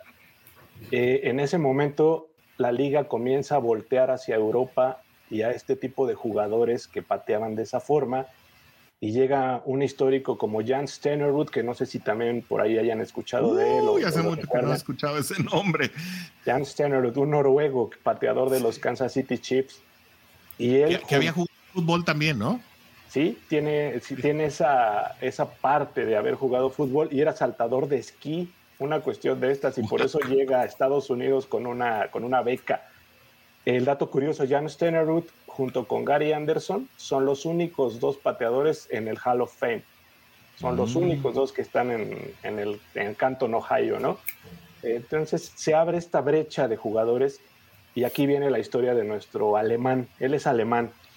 Se llama, el nombre completo se los doy, Horst Herbert Erich Mühlmann. Suena totalmente alemán, ¿no? Completamente, sí, sí, sí. Salud. Bueno, él nace en el año de 1940 en una ciudad que se llama Dortmund, que la hemos escuchado creo que por ahí bastante, ¿no? En, en Alemania. En el ambiente pambolero. Exactamente. Por el Borussia. El Borussia Dortmund. Pues él curiosamente es portero. Él fue portero del equipo del Schalke 04 de la ciudad de Gelsenkirchen en Alemania él comienza ahí a jugar, eh, jugaba de medio tiempo, de, como pasatiempo, digamos, el, el, soccer, y era albañil, parte de la construcción, se dedicaba a su papá, era arquitecto. Entonces él comienza, de hecho, forma parte de los primeros equipos de la Bundesliga. Es la primera temporada en el 63, una cuestión así. Y comienza a llamar la atención de su entrenador en ese entonces, donde decía le pega como si fuera un caballo, con la fuerza de un caballo le pega a la, pelota, literal, así decía el entrenador. Imagínate despejes de 80, 90 metros, ¿no? Que de, un solo despeje la llegaba de área a área prácticamente. Entonces empieza a notarse esa fuerza que él tenía. Eh, por azares del destino, eh, ya, no, ya no era tan, tan titular con el equipo, tenía que hacer rotaciones, jugaba a veces sí, a veces no. Se comienza a desesperar porque él quería ser el número uno, él quería estar siempre en la portería del, del Schalke. Y en un momento se entera de que hay una liga en Estados Unidos de fútbol soccer en los 60, en la época del 68 más o menos, que va a ir a hacer unas pruebas en Bélgica y en Países Bajos en ese entonces. Él va para allá a esas pruebas lo observan, les gusta y se lo llevan a Kansas City, a un equipo que se llama el Kansas City Sports, que resulta ser después un fracaso. O sea, no, no llega a ningún lado la liga, eh, después de un año se desintegra el equipo, pero casualmente lo empiezan a observar sus compañeros cómo le pegaba y un día le prestan un, un, huevo. Él dice, un día me prestaron un balón que parecía un huevo. y como dice la historia que estuve leyendo, no se imaginaba que ese huevo que tenía en sus manos iba a ser el futuro de, su profesión. Por ahí lo ve personal de, Hank Stram, que en ese entonces era el entrenador de los Chiefs, y ellos ya tenían a su Jan Stenerud desde esa época. Pero a él le gusta cómo patea Horst y se lo lleva a, entrenar con ellos. No, logra quedarse en el equipo y viene el cerebro de Paul Brown, el visionario de la NFL lo ve y dice, yo quiero a este muchacho para, para mis Bengals, que era el equipo de expansión apenas en, en la liga. Pocos años, sí. Sí, apenas empezando, en el 68 llega con ellos. Imagínate un novato a los 29 años, estaba empezando a jugar. Fue su primer partido en esa época. Ahora ya se están retirando la mayoría, ¿no? Exactamente. Entonces, pues él llega así a Bengals en un cambio por ahí por, por un jugador que tenían un corredor y comienza a patear y llama la atención obviamente su estilo de, pateo.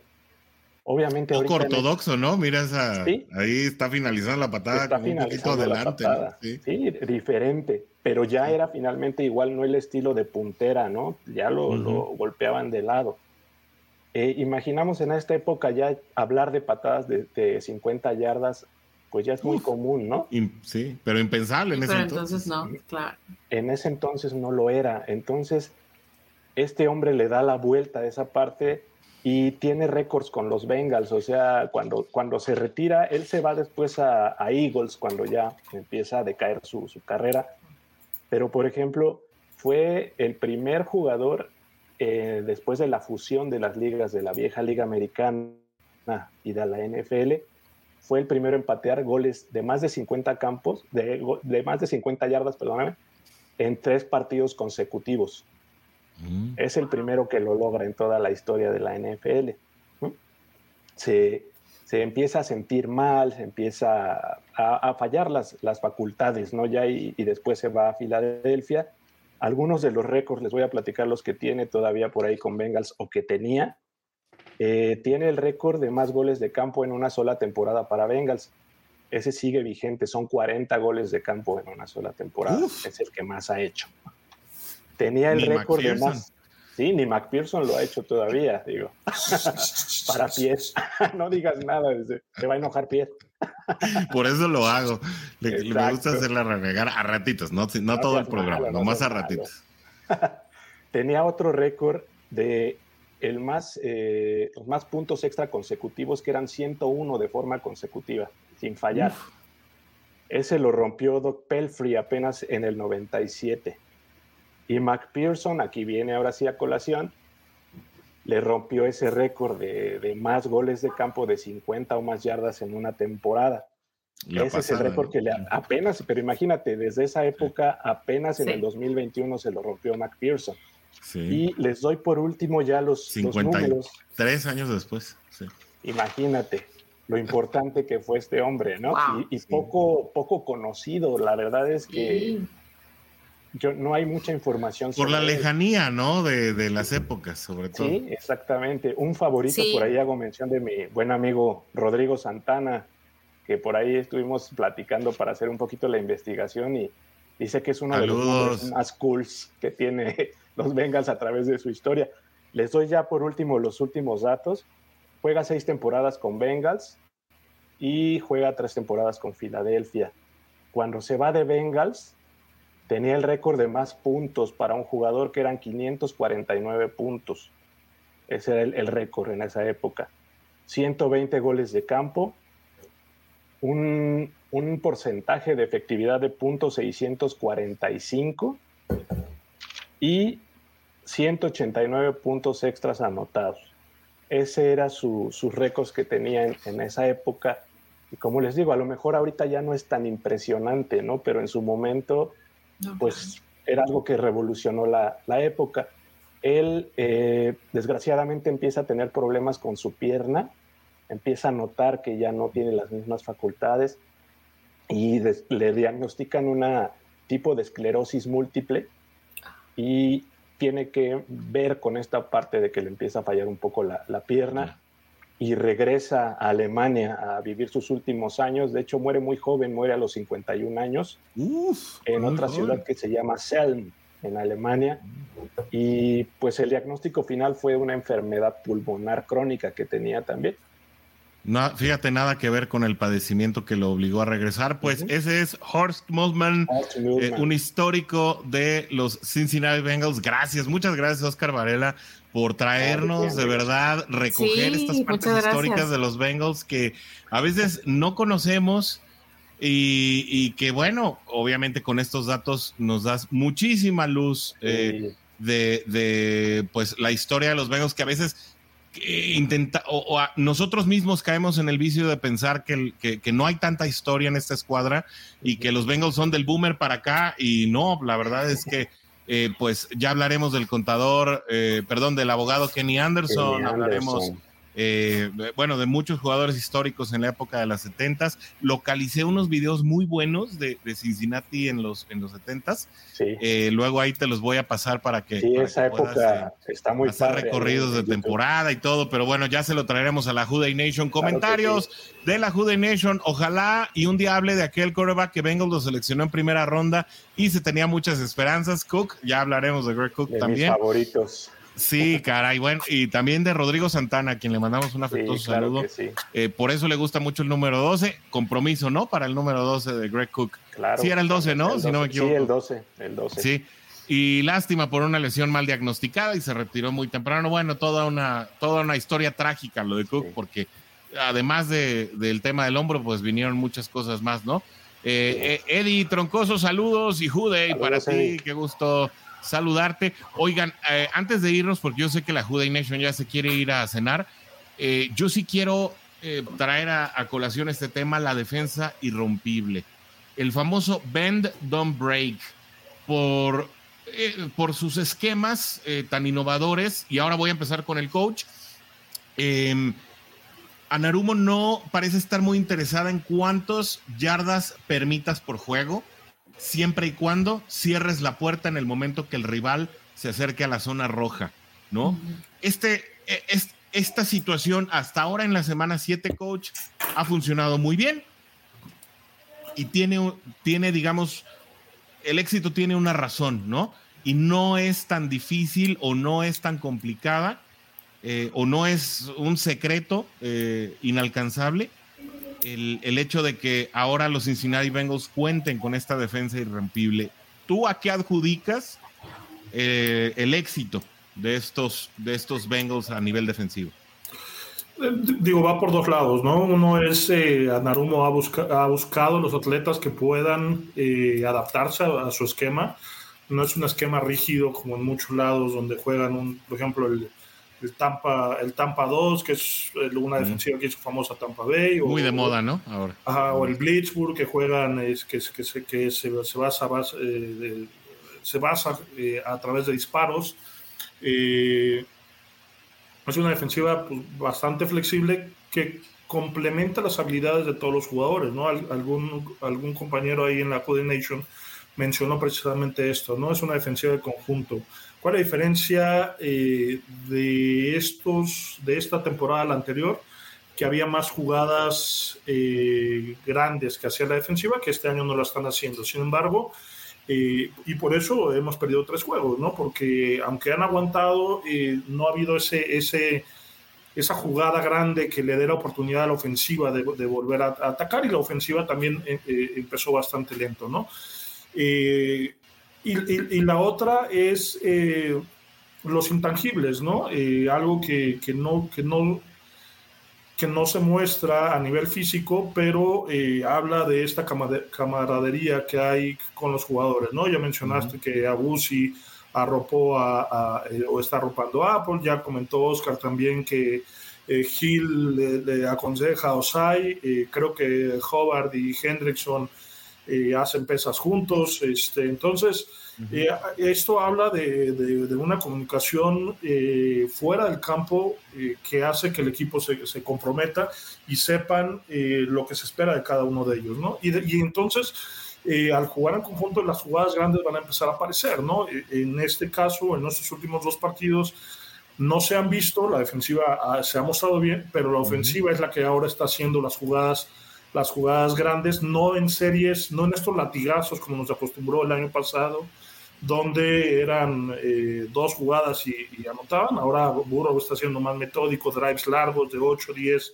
jugadas, eh, sí. 8, 10, 12 minutos de, de, de, juego y anota, ¿no? Entonces, la defensiva eh, juega menos. En este, en este partido creo que estuvo 47 snaps en el, en el terreno de juego, o sea, 10, 10 jugadas por cuarto, que es increíble.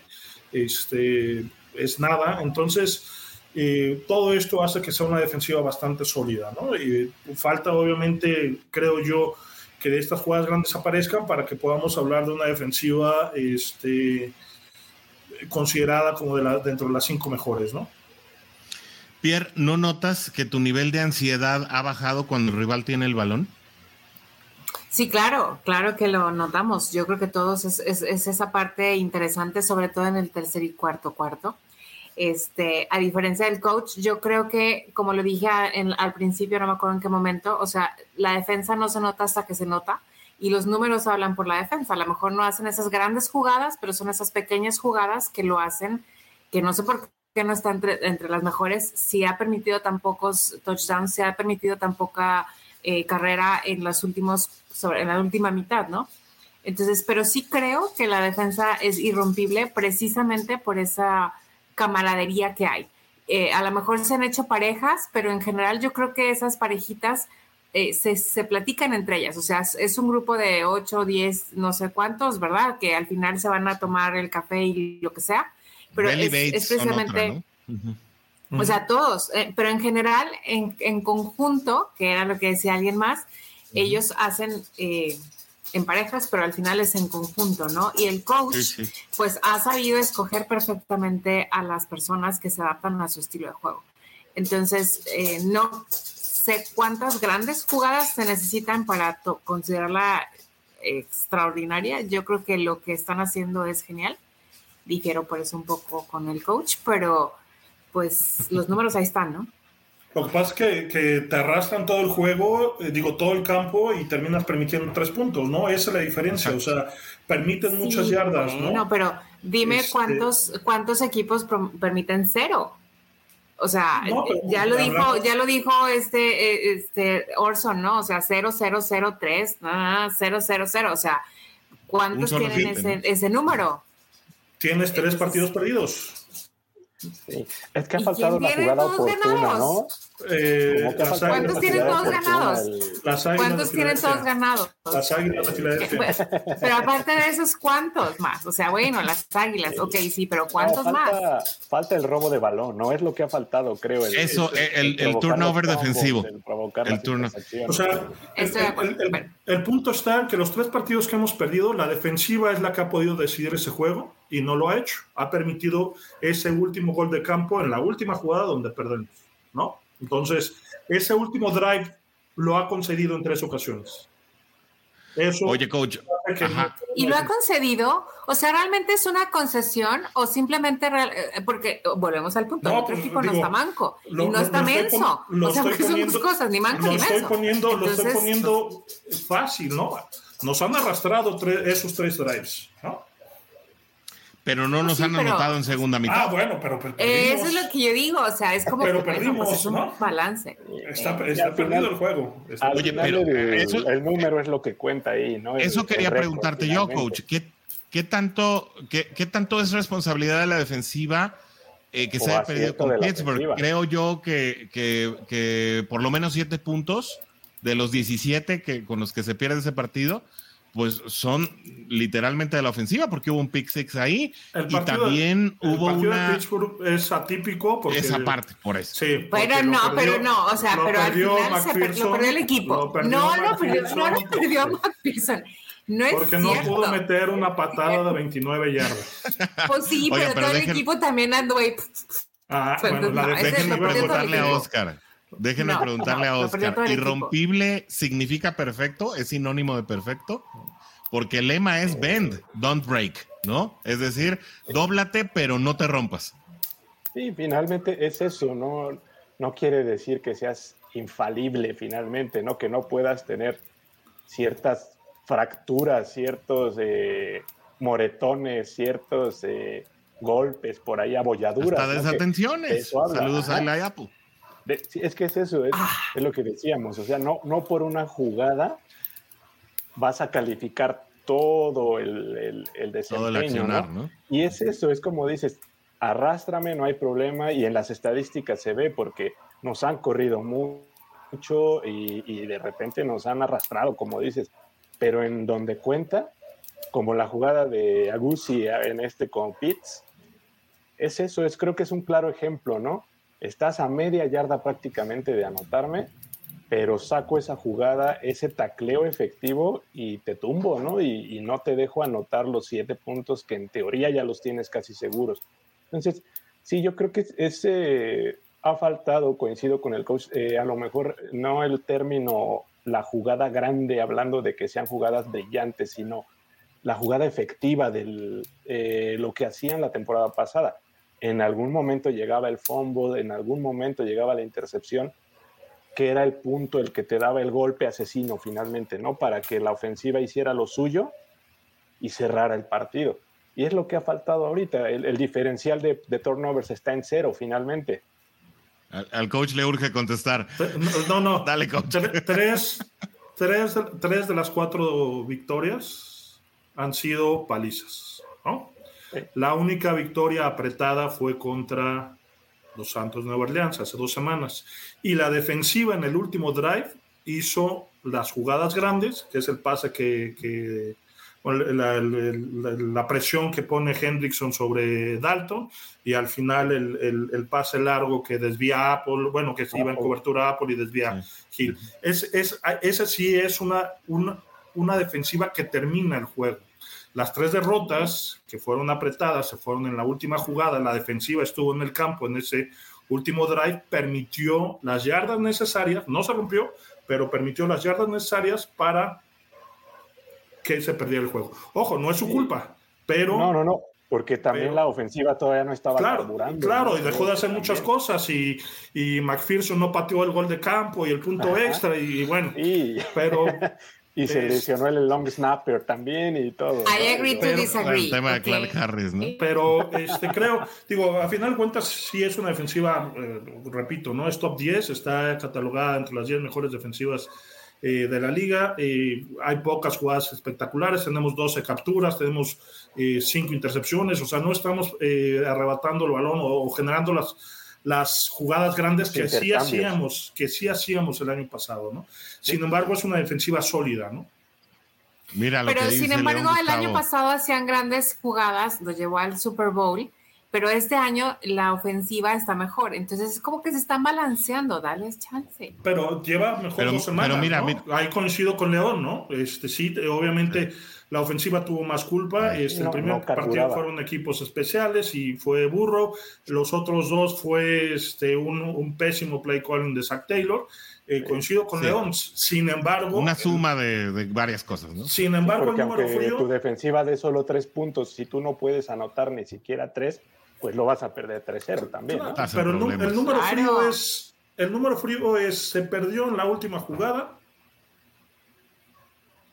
Porque la defensiva los, consiguió. se pierden, se pierden. Sí. En la última jugada, la defensiva consiguió las yardas necesarias para eh, que nos patearan un gol de campo. Bueno, y McPherson voy no a volver a, el gol de campo. Voy a, voy a volver a traer a colación el de Pittsburgh porque la defensiva hizo lo que le tocaba. Eh, fue una larga y una larga, es decir, también en tiempos extras y, y con varias oportunidades. Y bueno, el tema de long snapper y que si se resbaló McPherson y que si la lluvia contra Dallas, que si bueno, yo bueno, qué sé, ¿no?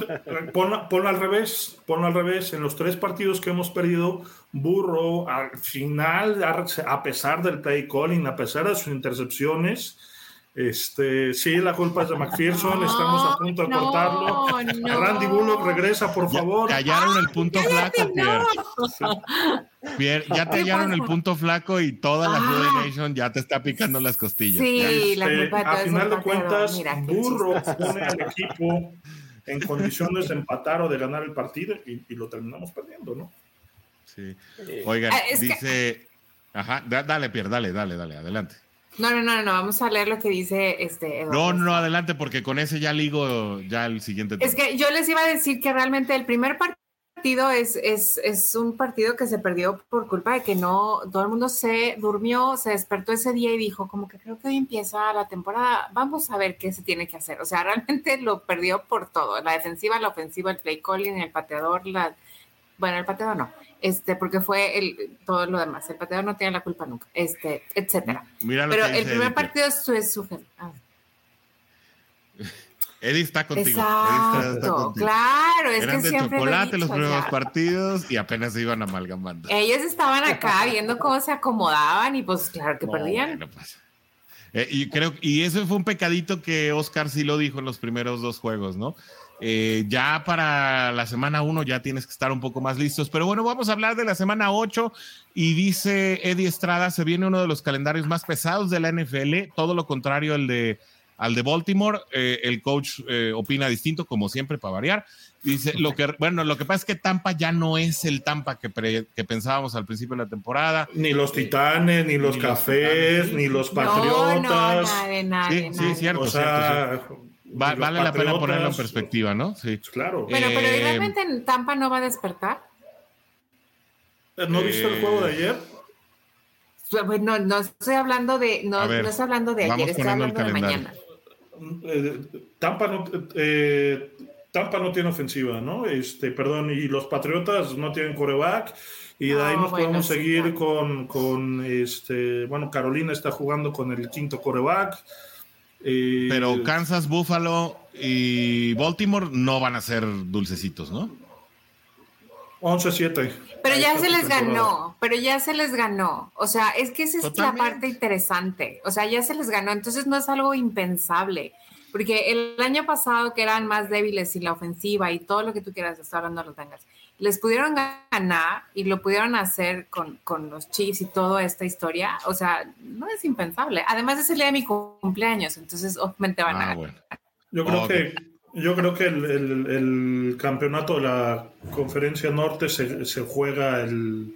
En la semana 19. En la semana 19 contra sí, totalmente.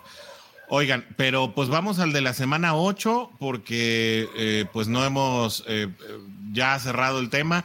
Ya, vamos para una hora cuarenta de transmisión. Y te estás despidiendo desde hace 40 minutos. Sí, no, bueno, pues es que sí, la, pero ¿por qué nos quieres correr si está bien padre la plática? sí, yo me quedaba aquí tres horas, la verdad. Si la Juday Nation nos aguanta, aquí yo nos vamos a las 11, ¿eh?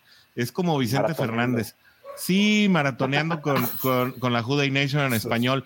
Pero bueno, ¿qué esperar de los Cleveland Browns? Que ciertamente sin Deshaun Watson no han podido figurar. Jacoby Brissett, al igual que le pasó en, los eh, Colts de Indianápolis, pues eh, no era la, solución que este equipo tenía en mente.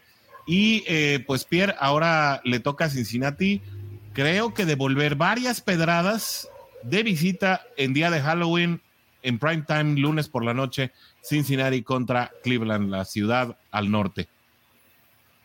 Y tiene que ganar, eh, como lo dije al principio, tiene que ganar por diferentes razones. Una es por, eh, obviamente, que es un juego de división y lo tiene que ganar porque si no, nos vamos al hoyo. La segunda es porque se tiene que sacar algunas espinas de por ahí con ellos. Y la tercera es porque eh, particularmente creo que después de lo de Watson, sí necesita una buena sacudida, ¿no? Los, los Browns. Entonces, tienen que ganar este partido. Y es muy ganable, yo creo que es muy ganable. Y ya te dije, pues haremos ahí una pócima para que en Halloween ganen. Oscar, unos Browns eh, que se les requiere regresar varias pedradas, ¿no? Tres, los tres últimos juegos creo que muy decepcionantes en contra de este equipo y hay, hay que cambiar la historia. Sí, mira, en definitiva, es un juego crucial muy temprano en la temporada, hablando de la división. Sí. No, nunca va a ser lo mismo que estés 5-3 a que te pongas 4-4 a estas alturas ya de la temporada. Pero sobre todo lo que comentaban, el ponerte 3 abajo, 0 ganados, 3 perdidos en tu división, te pone en una posición un poquito incómoda, a pesar de que se vislumbra un panorama quizás menos oscuro de lo que veíamos al empezar la, la temporada, ¿no? Cuando cuando sale el, calendario finalmente te basas a lo que se vio la temporada anterior y por eso se pone la dificultad del calendario, ¿no? Aparentemente, y, estaba catalogado como el tercero más difícil de la liga, el de los Bengals. Como dice el coach, ahorita estamos viendo ciertas diferencias ya con los equipos y ni nuestros Bengals son iguales a lo que esperábamos, ni los demás equipos van a ser iguales a lo que se pronosticaba en, en un principio, ¿no? Eh, Jacoby Brissett no es Baker Mayfield definitivamente. Creo que hay que cuidar la parte del ataque terrestre porque ahí está lo, más complicado en cuanto al ataque para, para Cleveland, que es un Nick Shop, un Karim Hunt, que son peligrosos y son bastante fuertes para, jugar. Uno es muy rápido y el otro es muy físico finalmente. Y en la defensiva, pues cuidarse de Miles Garrett, ¿no? Que, es un riesgo también ahí en, en esa parte. Y Clowney, ¿no? Eh, que ahí está, finalmente. También está. y no sé qué vaya a pasar, por ejemplo, con su, con su tight end que, que reportó con una lesión, ¿no? David Njoku, no sé si vaya a jugar o no. Parece que era algo pues, que no hay problema, no, no sé, hay, hay que ver qué sucede. Eh, les doy el número, por ejemplo, ya saben, de la serie histórica que lo traemos también ahí, para, que, lo, para que lo vean. Eh, de, la historia, este va a ser el juego número 98 entre las ah, franquicias. Claro, no podía fallar. Es de la más añeja, ¿no? Sí. Les doy los números. Estamos a favor.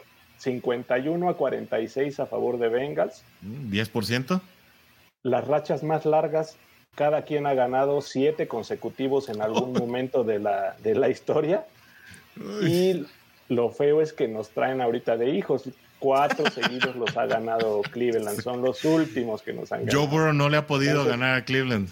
No, es el que le falta ganarle, pero yo creo que en esta ocasión se tiene con qué y hay que ir a demostrarlo. Eh, también no va a ser un juego como el de Falcons, definitivamente. No. Pero tenemos con qué. Coach, ¿qué hay que hacer para ganarle a este equipo de Cleveland? Está, falta activar el micro. perdón. Ahora sí. Aquí sí, Zach Taylor este, encuentra a su gemelo malvado. Este, a diferencia de lo que, de lo que hizo Atlanta, que eh, corre el balón aunque vaya perdiendo 21-0. Aquí lo que, lo, lo, lo, que sorprende de Kevin Stefanski es que se aleja de su fortaleza cuando empieza a ponerse abajo en el marcador y pone el juego en, el brazo de Jacoby eh, Brissett, ¿no?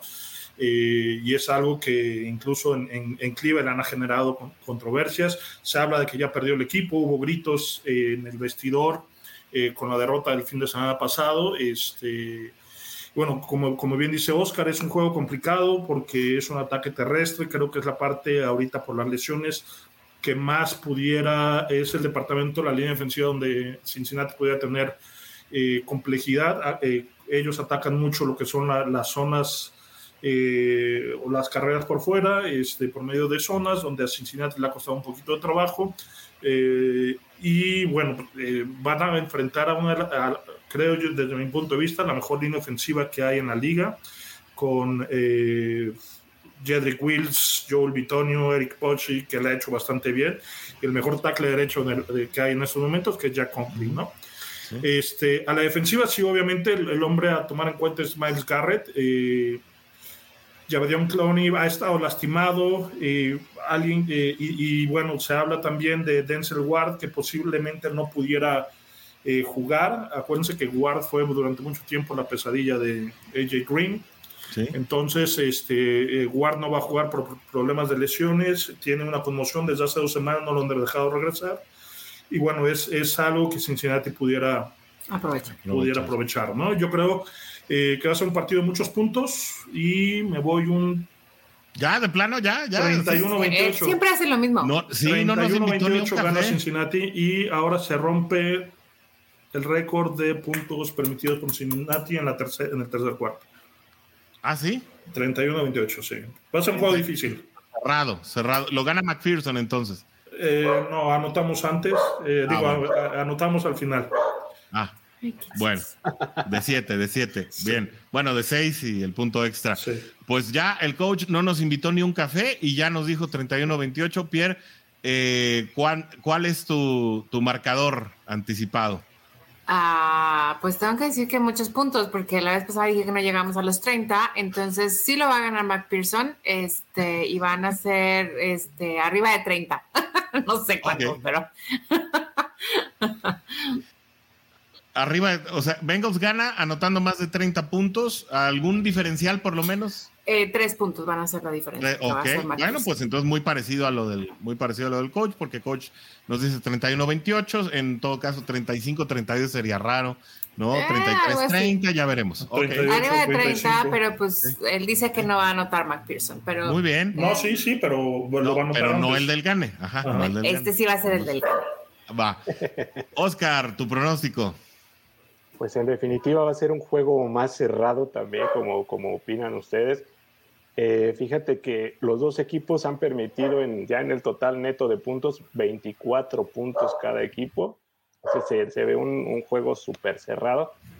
Yo voy con que Burrow por fin le va a ganar a los Browns y en su casa en lunes por la noche, pero sufriendo, sí va a ser un juego batallado ahí. La, la defensa va a tener que hacer lo suyo también para, para ponernos en buenas posiciones yo lo veo un poquito más abierto. Yo veo un 30-24 para nuestros Bengals. Ok. Okay. Bueno. Yo, yo lo veo un poquito diferente. Yo creo que Bengals se separa en la segunda mitad. Yo creo que este partido Bengals lo puede ganar más o menos 27 a 16.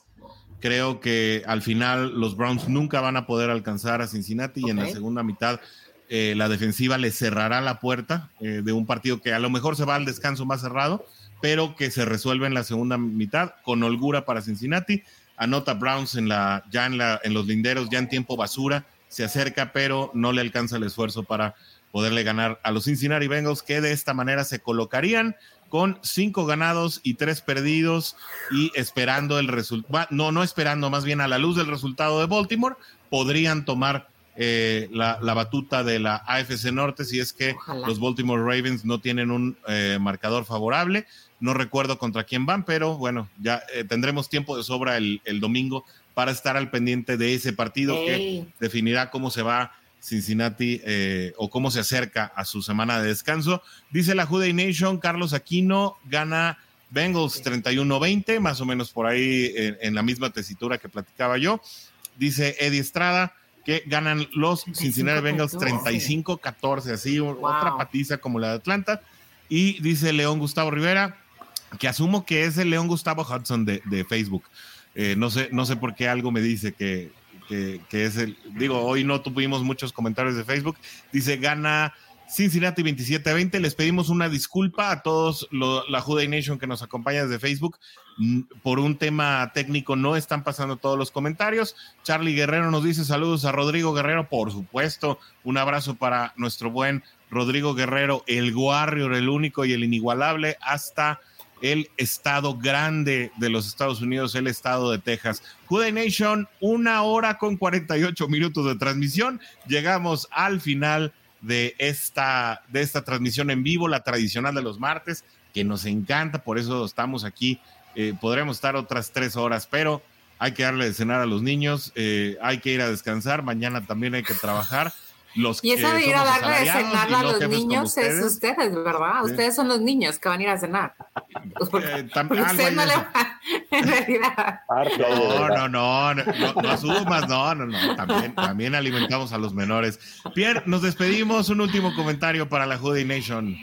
Eh, pues este juego que viene es definitivamente uno de los más importantes. Yo creo que van a ganar y yo creo que además el Apple va a jalarse para acá en el hate a la, a la porque le va a decir in your face, o sea, por primera vez in your face se los va a decir y se los va a cantar y eso va a ser genial. Entonces se va a sumar una nueva, este, un nuevo equipo que no le caiga bien. Entonces va a ganar por McPherson y este excelente, va a ser genial. me encanta estar aquí, me la pasé súper bien, ¿eh? O sea, me encanta aprender también. Igual nosotros.